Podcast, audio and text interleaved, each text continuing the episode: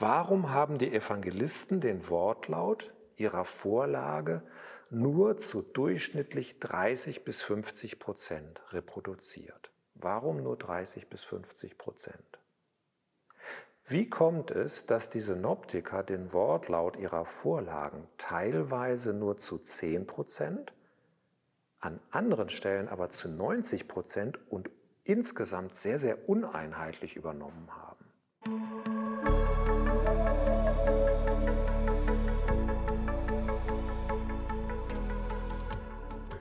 Willkommen bei Glauben Denken. Meine heutige Frage lautet, wie löst man das synoptische Problem? Man könnte auch sagen, wie beantwortet man die synoptische Frage? Das werden jetzt mehrere Folgen, die miteinander zusammenhängen. Ich beginne jetzt in äh, Nummer 1 mit der synoptische Befund. Nummer 2 lautet dann die klassischen Antworten auf die synoptische Frage. Nummer 3 synoptische Analogien aus mündlichen Kulturen und Nummer vier synoptische Analogien aus der Gedächtnispsychologie. Am Anfang stehen die unvermeidlichen Vorbemerkungen zum Aufwärmen sozusagen. Erste Frage, wer braucht es überhaupt? Wer hat in seinem Leben mit der synoptischen Frage zu tun? Ich hatte schon als Schüler damit zu tun. Ich hatte dann wieder damit zu tun als Student und ich habe immer noch damit zu tun als Bibelleser. Jeder, der die Evangelien liest, stößt irgendwann auf diese Frage, jedenfalls bei den ersten dreien, bei Matthäus, Markus und Lukas. Zweite Frage, wann braucht man das? Ähm, man braucht es, wenn man intensiver in der Bibel studiert, also bei Bibellesen. Man braucht es auch in Prüfungen, jedenfalls als Theologiestudent braucht man das irgendwann. Manchmal braucht man es auch in der Abiturprüfung, habe ich mir sagen lassen. Und man braucht es in der wissenschaftlichen Exegese. Und da ganz besonders, ohne synoptische Frage läuft da gar nichts. Nächste Frage, wie wichtig ist es eigentlich, ich meine, die synoptische Frage ist nicht so wichtig und sie ist gleichzeitig ziemlich wichtig. Mir ist das öfter mal aufgefallen in meinem eigenen Religionsunterricht und auch wenn ich mich mit Religionslehrern unterhalte.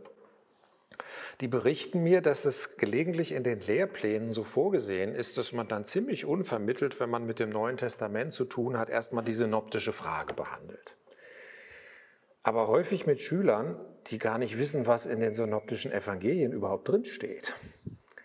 Und also ich glaube, das ist die falsche Reihenfolge. So funktioniert es nicht, sondern einem Schüler, der jetzt mit den Evangelien zu tun hat, dem würde ich erstmal dazu verhelfen, den Inhalt kennenzulernen, ein bisschen drin zu lesen, sich den Überblick zu verschaffen, was überhaupt über Jesus gesagt wird.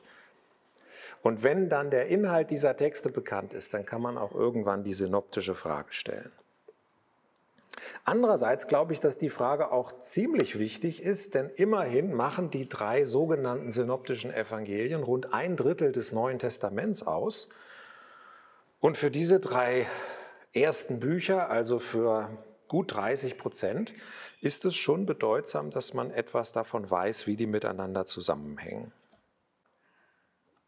Warum hat mich das eigentlich interessiert?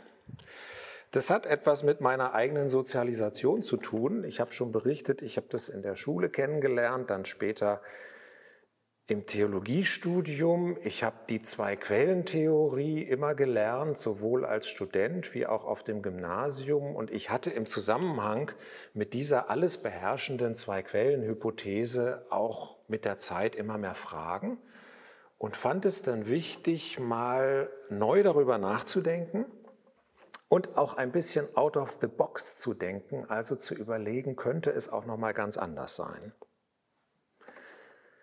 Welche Festlegung sollte man vermeiden, wenn man sich mit solchen Themen wie der synoptischen Frage beschäftigt? Ich glaube, man sollte jede Art von theologischen Vorentscheidungen vermeiden. Also so Sätze wie ich bin Katholik, deswegen beantworte ich die synoptische Frage so und so. Oder ich bin ein frommer Pietist, deswegen lehne ich dieses oder jenes Modell ab. Solche theologischen Vorentscheidungen sind in der Wissenschaft nicht hilfreich. Man sollte sich darüber klar werden, wenn man solche Vorannahmen trifft, und dann sollte man sich ganz bewusst davon verabschieden. Welche Tendenz sollte man hinterfragen bei der Arbeit an der synoptischen Frage? Da gibt es vielleicht äh, mehreres, aber eines ist mir ganz wichtig in diesem Zusammenhang. Der Satz, die Mehrheit zählt oder die Mehrheit hat sehr wahrscheinlich recht, den sollte man kritisch sehen. Es gibt bei der Beantwortung der synoptischen Frage, besonders im deutschen Sprachraum, aber auch international, klare Mehrheitsmeinungen. Aber es muss einem klar sein, die Mehrheit, die muss man gut verstehen und kennen, aber die hat nicht automatisch immer recht. Manchmal wird eine Mehrheit von selbst immer größer, weil sich immer noch mehr der Mehrheit anschließen. Aber das heißt nicht, dass es nicht auch gute Argumente geben könnte, um diese Mehrheitsmeinung einmal zu überprüfen. Wie gehe ich vor?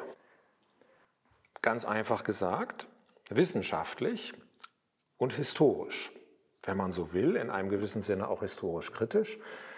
Wer meinen Vortrag über die historisch-kritische Methode kennt oder anschauen möchte, der kann äh, genau nachschauen, was ich unter historisch-kritisch verstehe. Und was für Ergebnisse kann man erwarten? Das ist jetzt hier bei einer historischen Untersuchung so wie bei allen historischen Untersuchungen. Man kann nur Wahrscheinlichkeitsurteile erwarten. Es gibt keine absoluten Beweise in historischen Fragen und so ist das auch hier. Niemand kann von sich behaupten, er hätte das synoptische Problem einmal definitiv gelöst und in Zukunft gibt es da nichts mehr zu diskutieren und alles ist eindeutig klar. Letzte Frage bei diesen Vorbemerkungen. Was ist eigentlich neu in dem, was ich sagen will? Es sind die wissenschaftlichen Nachbardisziplinen. Also es ist nicht das Neue, was ich sage über den synoptischen Befund. Das ist nur vielleicht etwas gründlicher, als man das sonst so liest oder hört. Es ist auch nichts neu im Blick auf die klassischen Antworten, die gegeben werden. Aber einigermaßen neu, ich habe hier bewusst relativ geschrieben, das ist der Blick in die Nachbardisziplinen, denn synoptische Situationen oder synoptische Probleme, die gibt es auch noch an anderen Stellen zum Beispiel in mündlichen Kulturen. Und da möchte ich im dritten Vortrag drauf eingehen und auch in der kognitiven Psychologie, genauer gesagt in der Gedächtnispsychologie. Ich bin nämlich der Überzeugung, dass es ziemlich hilft, wenn man sich bei der Überlegung, wie die synoptische Frage zu lösen ist, einmal klar macht, wie unser menschliches Gedächtnis eigentlich funktioniert und auch wie Abschreibevorgänge eigentlich funktionieren. Und möglicherweise hilft es weiter, aber meine Hauptfrage ist nicht, was ist meine eigene Antwort und wie kann ich die möglichst stark verteidigen, sondern meine Hauptfrage, die lautet tatsächlich, wie löst man eigentlich das synoptische Problem? Das heißt, wie geht man so vor, dass man einen sicheren Lösungsweg beschreitet und nachher auch genau sagen kann, wo man hier oder da abgebogen ist und warum man genau an dieser Position gelandet ist. Damit bin ich also bei meinem ersten Thema, der synoptische Befund. Oder auch, was ist eigentlich das Problem? Und es lässt sich in einem Satz zusammenfassen, der geht so. Das synoptische Problem besteht aus den Übereinstimmungen und Unterschieden in der Auswahl, der Reihenfolge und dem Wortlaut des den drei synoptischen Evangelien gemeinsamen Stoffes. Also immer Übereinstimmungen und Unterschiede und dann Auswahl des Stoffes, Reihenfolge des Stoffes und vor allem Wortlaut des Stoffes. Es geht immer um diese drei Bereiche. Anders ausgedrückt, die synoptische Frage lautet, wie diese auffälligen Übereinstimmungen und Unterschiede zu erklären sind. Wie sind die entstanden?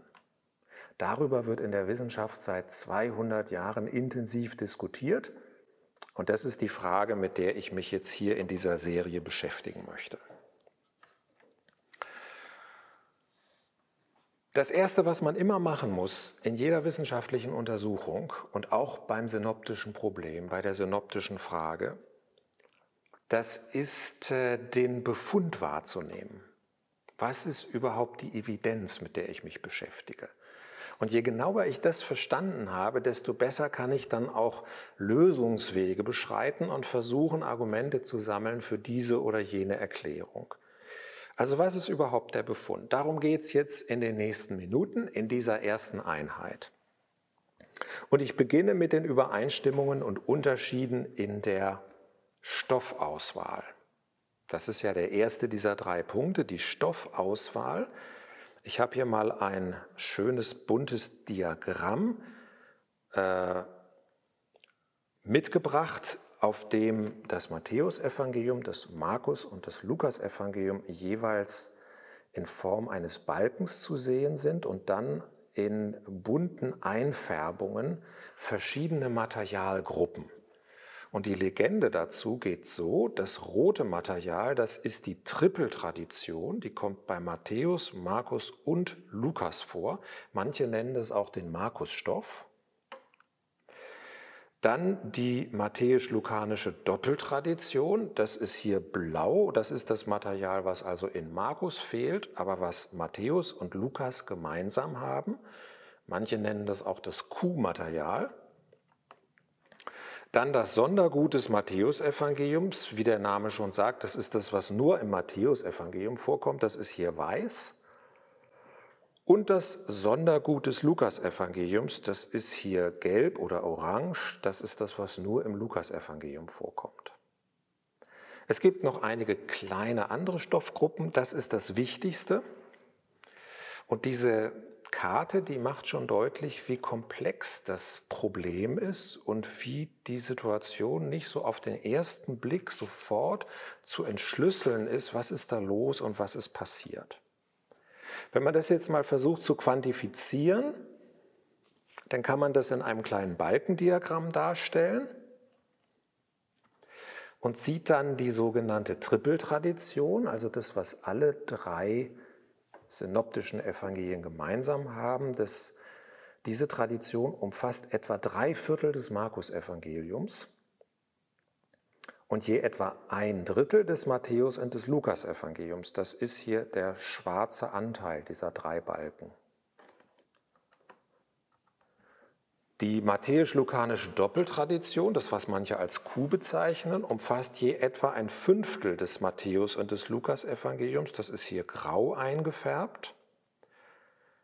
Und dann besteht das Matthäusevangelium zu etwa einem Drittel und das Lukasevangelium zu etwa der Hälfte aus Sondergut, also aus ganz eigenem Material, das nirgendwo bei den anderen eine Parallele hat. Noch eine Kleinigkeit, die man beachten muss.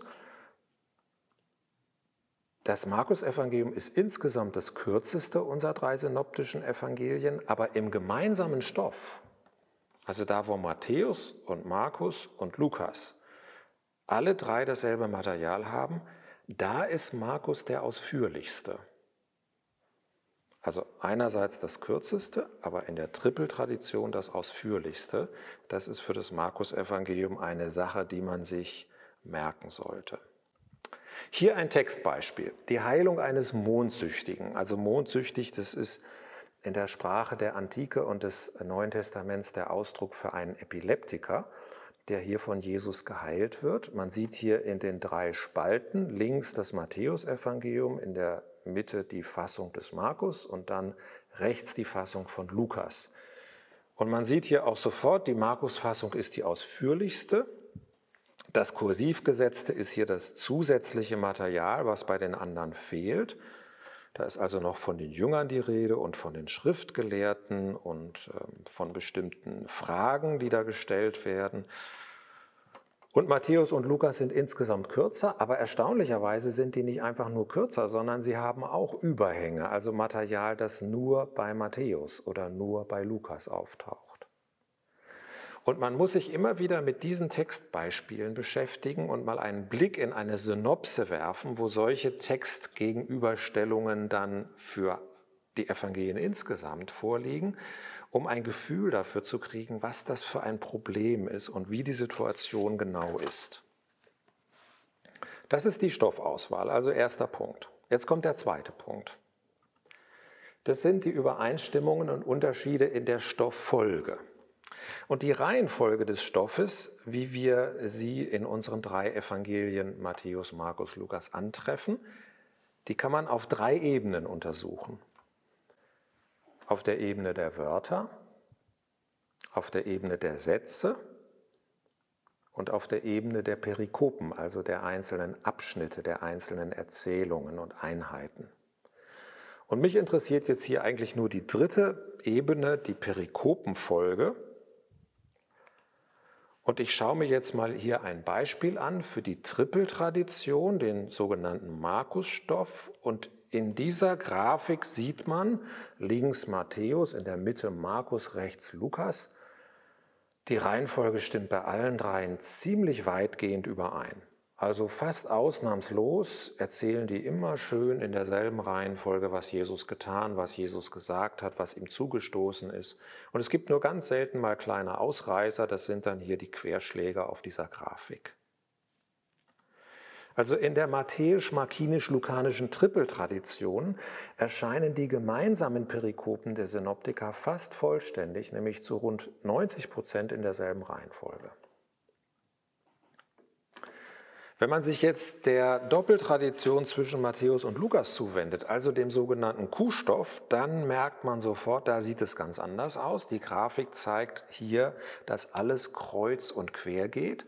Es gibt fast gar keine gemeinsame Reihenfolge, bis auf wenige Ausnahmen. In der matthäisch-lukanischen Doppeltradition erscheinen die gemeinsamen Perikopen der Synoptiker nämlich kaum in derselben Reihenfolge, auf dieser Grafik ist das sehr schön zu sehen und die Frage lautet also, warum ist es in manchen Stoffgruppen so und in anderen Stoffgruppen anders? Und damit bin ich beim dritten Bereich, der die synoptische Frage ausmacht. Also erstens die Stoffauswahl, zweitens die Reihenfolge des Stoffes und jetzt drittens der Wortlaut. Der Wortlaut ist das Wichtigste, das Komplizierteste und das, was am meisten nach Erklärung verlangt. Ich zeige hier wieder ein Beispiel, die Heilung eines Aussätzigen. Man hat hier wieder Matthäus, Markus und Lukas nebeneinander. Und ich habe jetzt mal eingefärbt in äh, schwarz, fett gedruckt, das, was alle drei synoptischen Evangelien gemeinsam haben. Dann in blau, fett eingefärbt, was Matthäus und Lukas gemeinsam haben und in Grün, was Matthäus und Markus gemeinsam haben und in Braun, was Markus und Lukas gemeinsam haben. Und man sieht, dass alle drei, vier Arten von Übereinstimmungen vertreten sind. Und dann gibt es noch das Material, was jeder Evangelist nur für sich alleine hat. So komplex sieht die Situation aus. So ist es mit der Wortlautübereinstimmung. Und was ich hier jetzt am deutschen Text gezeigt habe, das könnte man auch am griechischen Text zeigen, für die Griechen, die sich das anschauen, aber man sieht es auch ganz gut in der deutschen Übersetzung, wie die Situation ist. Wenn man das jetzt analytisch ein bisschen auffächert und fragt, was ist da jetzt genau los und nicht nur eine Perikope anschaut, sondern die synoptischen Evangelien insgesamt, dann stellt man fest, diese dreifache Übereinstimmung, dass Matthäus, Markus und Lukas genau denselben Wortlaut bieten. Das ist in der Trippeltradition für etwa 20 Prozent des Stoffes der Fall. Also 20 Prozent der Wörter sind genau übereinstimmend. Wenn man nur zwei nebeneinander legt, nämlich zum Beispiel Matthäus und Lukas, dann sind es bis zu 50 Prozent. Oder wenn man Matthäus und Markus oder Markus und Lukas nebeneinander legt, dann sind das 40 Prozent. Also man kann so über den Daumen sagen, im Durchschnitt ist zwischen zwei synoptischen Evangelien im gemeinsamen Stoff die Wortlautübereinstimmung bei 40 bis 50 Prozent. Nicht bei 100 Prozent, auch nicht bei 10 Prozent, sondern bei 40 bis 50 Prozent im Durchschnitt. Jetzt geht man einen Schritt weiter und sagt, ich schaue mir jetzt aber mal die Einzelwerte an der Durchschnittswert ist mir klar, aber wie ist das mit den Einzelwerten? Und ich habe jetzt hier mal die äh, Perikopen der matthäisch-lukanischen Doppeltradition aufgezeichnet in diesem Balkendiagramm von 1 bis 63. So viele Abschnitte sind es. Und man sieht sofort, der Wortlaut zwischen Matthäus und Lukas stimmt zwar im Durchschnitt zu 50 Prozent überein, aber die Einzelwerte für die Wortlautübereinstimmungen liegen nicht in der Nähe von 40, 50 Prozent, sondern die streuen ganz stark um das arithmetische Mittel. Die liegen manchmal bei 0 und gehen manchmal bis auf 100 in einem ständigen Wechsel. Man spricht hier von der Streuung der Wortlautidentität oder der Einzelwerte für die Wortlautidentität. Und andere Parallelstoffe, die man sich anschauen könnte, die hätten das genauso. Das ist also hier repräsentativ. Bei den Wortlautübereinstimmungen, wenn man sich jetzt wissenschaftlich damit beschäftigen will und sagen, ich will jetzt wirklich mal wissen, was da eigentlich los ist, fällt etwas weiteres auf. Und das betrifft den Redestoff, vor allem die Sätze, in denen Jesus jetzt zitiert wird, dass er zu diesem etwas sagt oder dem eine Frage stellt oder einem anderen eine Frage beantwortet. Und in diesem Redestoff, da kann man jetzt erkennen, dass die Wortlautidentität deutlich größer ist als in der umgebenden Erzählung. Ich will, sei gereinigt. Ich will, sei gereinigt, ich will, sei gereinigt. Alle drei Synoptiker erzählen das ganz genau in den gleichen Worten. Aber auch schon die Frage des Menschen, der zu Jesus kommt, Herr, wenn du willst, kannst du mich reinigen, wenn du willst, kannst du mich reinigen, wenn du willst, kannst du mich reinigen, alles genau in den gleichen Worten. Ich habe das wieder mal in einem kleinen Balkendiagramm aufgezeichnet und man sieht hier, der Redestoff weist in den synoptischen Paralleltraditionen eine bis zu 19 Prozentpunkte höhere Wortlautidentität auf als der Erzählstoff. Diese Prozentpunkte kennt man vielleicht so von Wahlberichterstattung. Welche Partei hat jetzt wie viel Prozentpunkte mehr als eine andere? Man sieht hier, wenn Jesus redet, dann ist um 19 Prozentpunkte erhöht die Wortlautübereinstimmung zwischen den drei synoptischen Evangelien. Die nächste Besonderheit, das gehört immer noch zum Wortlaut, das ist die erhöhte Wortlautidentität im poetischen, man kann auch sagen im regulierten Stoff. Das kennt jeder, der in der Bergpredigt schon mal gelesen hat. Da redet Jesus nämlich so, liebt eure Feinde, tut wohl denen, die euch hassen, segnet die euch fluchen, betet für die, welche euch beleidigen. Man nennt das hier den Parallelismus membrorum, also die parallelen Zeilen, die treten hier sogar in vierfacher Parallelität auf und man kennzeichnet es normalerweise mit A, A' und so weiter. Und das ist jetzt keine Ausnahme, sondern wenn man die Bergpredigt liest, dann zieht sich das so durch, wenn ich jetzt weiterlese, dem, der dich auf die Backe schlägt, biete auch die andere da und dem, der dir den Mantel nimmt, verweigere auch den Leibrock nicht, jedem, der dich bittet, gib und von dem, der dir das Deine nimmt, fordere es nicht zurück. Also viermal inhaltlich fast dieselbe Aussage mit leichten Variationen und einem starken Element der Wiederholung. Und dann geht es immer so weiter. Und wie ihr wollt, dass euch die Menschen tun sollen, so tut auch ihr ihnen. Das nennt man also äh, Parallelismus membrorum. Das ist die äh, alttestamentliche, die hebräische, die antike jüdische Art der Poesie.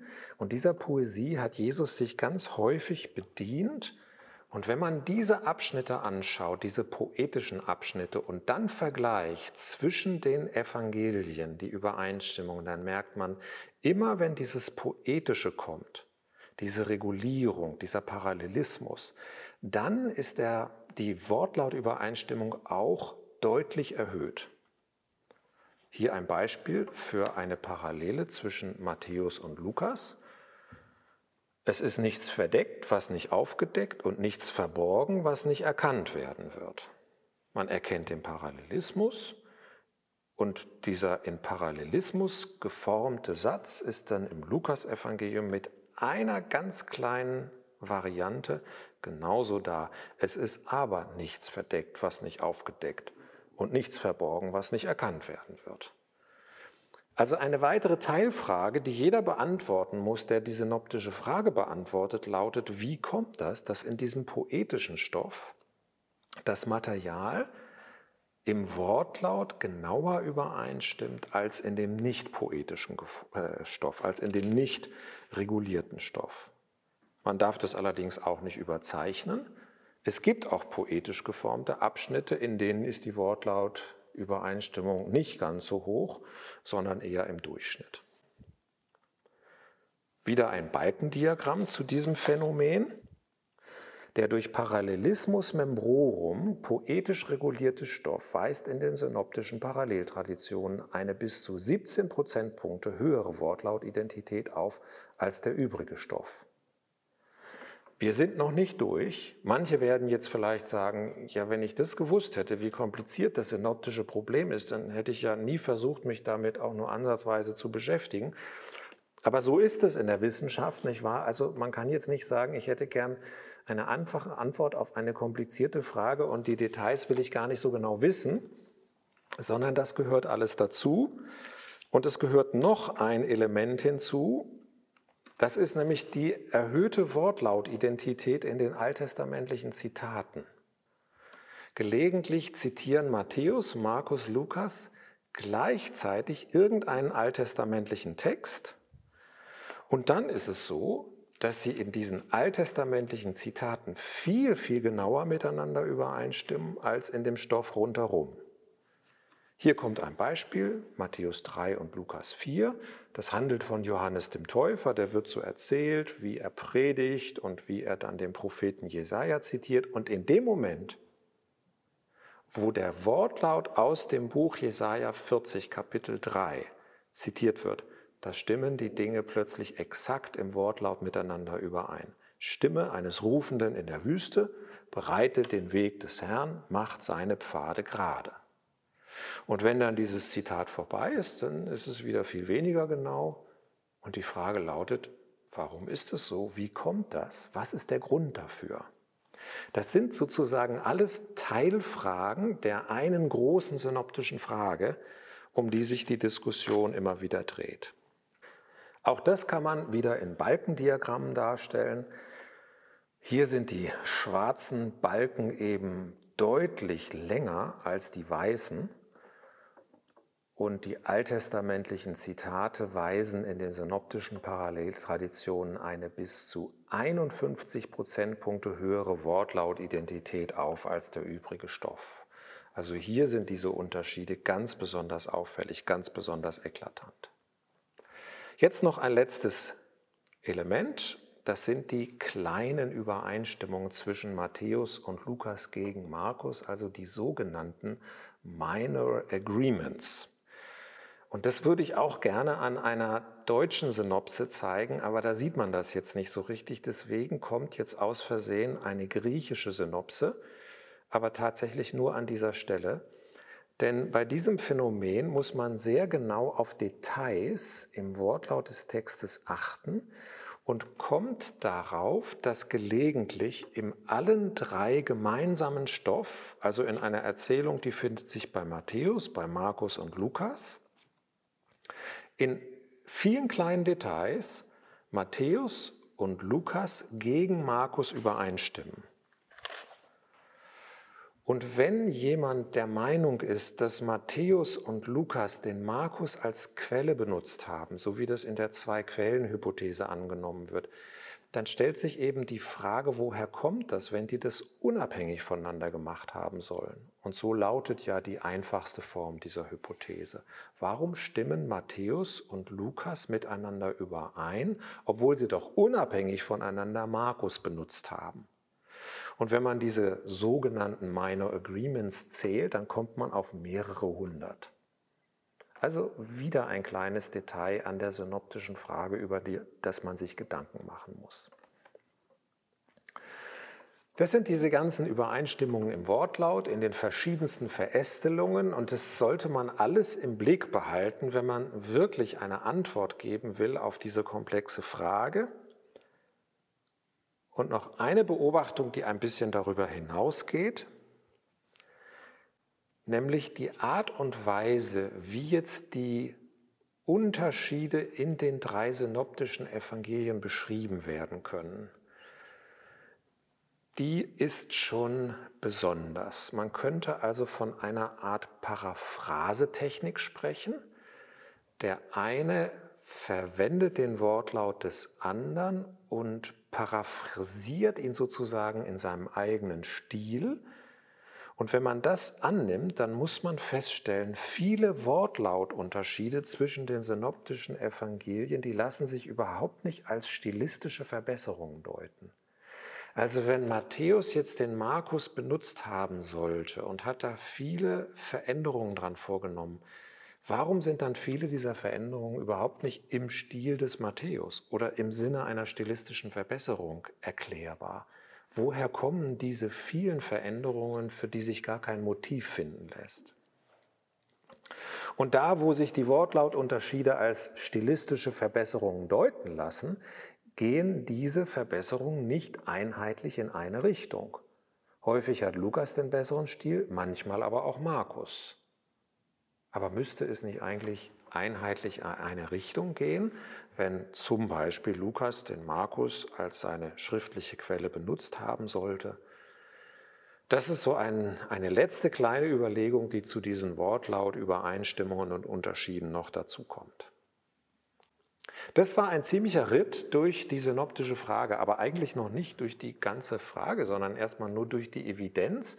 Wir sind jetzt ja gar noch nicht bei den Antworten, aber das bitte ich jeden, der sich mit der synoptischen Frage beschäftigt. Man muss sich schlicht und einfach die Zeit nehmen, diese etwas trockenen, vielleicht sogar langweiligen, nicht so unterhaltsamen historischen Details, diesen ganz schlichten sachlichen Befund einmal zur Kenntnis zu nehmen. Und das ist schon der ganze Inhalt dieser ersten Einheit. Mehr will ich gar nicht machen. Ich fasse nur noch mal zusammen, was also die Quintessenz aus dieser ersten Einheit sein sollte. Vierter und letzter Punkt. Welche Einzelfragen muss eine Gesamtlösung des synoptischen Problems beantworten? Und ich fasse jetzt nur noch mal zusammen. Warum haben die Evangelisten den Wortlaut ihrer Vorlage nur zu durchschnittlich 30 bis 50 Prozent reproduziert? Warum nur 30 bis 50 Prozent? Wie kommt es, dass die Synoptiker den Wortlaut ihrer Vorlagen teilweise nur zu 10 Prozent, an anderen Stellen aber zu 90 Prozent und insgesamt sehr, sehr uneinheitlich übernommen haben? Warum haben die Synoptiker die Reden Jesu so viel wortgetreuer übernommen als den übrigen Erzählstoff? Und warum haben sie die Reden Jesu nicht zu 80 Prozent oder mehr beibehalten? Warum haben die Synoptiker gerade die poetischen Abschnitte viel wörtlicher wiedergegeben als den Rest ihrer Vorlagen? Warum haben die Evangelisten nicht umgekehrt die Jesusgeschichten und vor allem die Worte Jesu wortgetreuer zitiert als das Alte Testament, beziehungsweise die Worte der alttestamentlichen Propheten? Also warum die Worte des Alten Testaments wortgetreuer als die Worte Jesu? Viel wortgetreuer. Wenn Matthäus und Lukas unabhängig voneinander den Markus als Quelle benutzt haben, warum stimmen sie dann im Markus-Evangelium so häufig gegen Markus überein? Das sind die Minor Agreements. Und letzte Frage, woher rühren die vielen Wortlautveränderungen, die keine stilistischen Verbesserungen einer Vorlage bieten? Das ist die Frage. Wer bis hierher durchgehalten hat, der hat jetzt mal die Frage verstanden und kann sich auf die Suche nach einer Antwort machen. Aber so ist es leider in der Wissenschaft. Das kostet erstmal einige Nerven und etwas Zeit. Und man kann jetzt im Grunde Sherlock Holmes mäßig sagen, ich mache mich jetzt auf die Suche nach der besten Erklärung der jetzt nicht äh, kriminalistischen, sondern der synoptischen Evidenz und ich zeige mal kurz, wie es dann weitergehen soll. Wir sind jetzt also durch mit dem synoptischen Befund. In der nächsten Einheit zeige ich euch die klassischen Antworten auf die synoptische Frage. Also es gibt nicht nur eine, es gibt ganz viele. Und dann möchte ich ein bisschen äh, neuere Gedanken in die Diskussion einspeisen, und zwar Analogien heranziehen. Denn Analogien sind eines der wichtigsten Instrumente des Historikers. Und wir wollen die Frage ja nicht theologisch lösen, sondern historisch. Also Analogien aus mündlichen Kulturen. Und dahinter steht die Überzeugung, dass die Welt, in der die Bibel entstanden ist, auch die Welt, in der das Neue Testament entstanden ist, auch die Welt, in der die synoptischen Evangelien entstanden sind, zu weiten Teilen eine mündliche Kultur war. Und dann möchte ich noch in die Gedächtnispsychologie hineinschauen und fragen, lässt sich eventuell von den dortigen Fachleuten etwas lernen. Also ein bisschen interdisziplinär arbeiten. Was können wir in den Bibelwissenschaften aus Nachbardisziplinen lernen, die uns hier und da vielleicht einige Materialien, einige Erkenntnisse liefern können, die uns in unserer eigenen Arbeit weiterhelfen. Aber das soll mal reichen. Wer also Interesse gewonnen hat, da noch weiter mit dran zu bleiben, schaut sich einfach die nächste Folge an.